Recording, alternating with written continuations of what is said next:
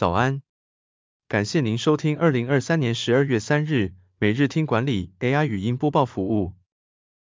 每周日早上七点，用五分钟带您快速了解历史带给我们的管理启示。欢迎您至 Apple Podcast 或 Spotify 搜寻每日听管理，并订阅节目，还能一次浏览过往集数。另外，只要在经理人官方 LINE 聊天室输入“听书”两个字，就能解锁限量的隐藏优惠。今天带来的是无情剔除累赘，把管理制度变简单。两年多前，两家业务相同的公司进行水平合并，合并后两家都变成消灭公司，由两家里面组织规模较小的公司获得较多的经营管理权，新任董事长、总经理与人资主管都来自于这家公司。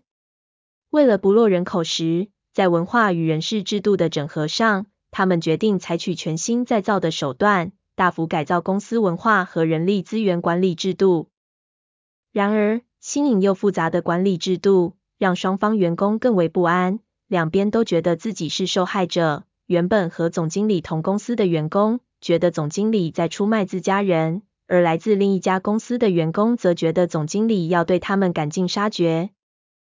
一年多来，这家公司中高阶主管和关键人才流失严重，经营绩效也只达成目标值的百分之八十左右。原本大家预期公司合并可以带来更大利益的初心，就短期而言，似乎事与愿违。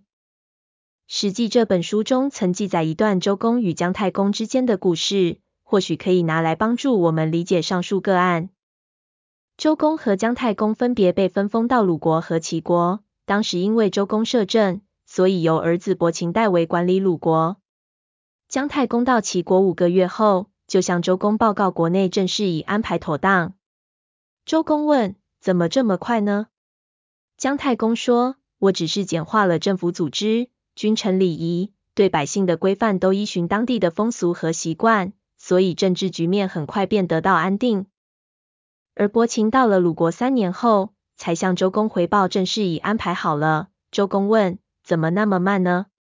伯禽说：“我革除了百姓的风俗习惯，改变了朝中的礼节与制度。如果人民家有丧事，必须服丧三年。”听完后，周公说：“看样子鲁国的后代最终会向齐国称臣，处理政事如果繁琐而不能简易，百姓就不会亲近君主。只有平时、简单的规范，百姓才愿意亲近、归顺君主。”周公的预言果然成真。因为姜太公之后，大概过了十代左右，齐桓公成了春秋五霸的首霸，国力已经远超过当时的鲁国，而这样的落差一直从春秋持续到战国。建立简单易懂的制度，让人民乐于遵守。十四世纪，英格兰位在奥坎这个地方的哲学家提出奥坎剃刀原理，主要是告诫人们，切勿浪费较多东西，去做用较少的东西，同样可以做好的事情。奥坎剃刀原理也有人把它称为朴素原则，指出当人们可以用比较简单的方法处理事情时，千万不要将其复杂化，需要理性，甚至无情地剔除所有多余的累赘。万事万物的原理就是要略而不凡，事情的本质通常是简单明了、纯真质朴的，所以奥坎剃刀原理也可把它视为化繁为简的原理。近年来，科学界也多以这个原理来判断理论的优劣。例如，有两个可获得相同结论的理论同时存在时，相对于复杂的理论，我们更倾向于喜欢简单的理论，因为越简单往往越接近真理。根据上述周公与姜太公的故事来看，姜太公管理齐国似乎就是符合奥坎剃刀原理。这种管理方式就是一种化繁为简、因地制宜的方法。这种会影响国家百年大计的治理方法，算是一种管理的处法。而周公儿子伯禽的管理风格，却是化简为繁、违逆民情的管理方法，这算是一种管理的惩罚。虽然现今我们无法精确地推测伯禽当时用了三年，用较复杂繁琐的制度来治理国家，是否是必要的手段，但以周公对两国未来国力强弱的评断来看，周公似乎也不太认同伯禽采用繁文缛节作为治国策略。伯禽的做法正是违反奥卡姆剃刀原理，周公就是以这样的洞见，准确预测出两国未来发展的结果。了解公司使命、员工需求，找出适合公司的制度。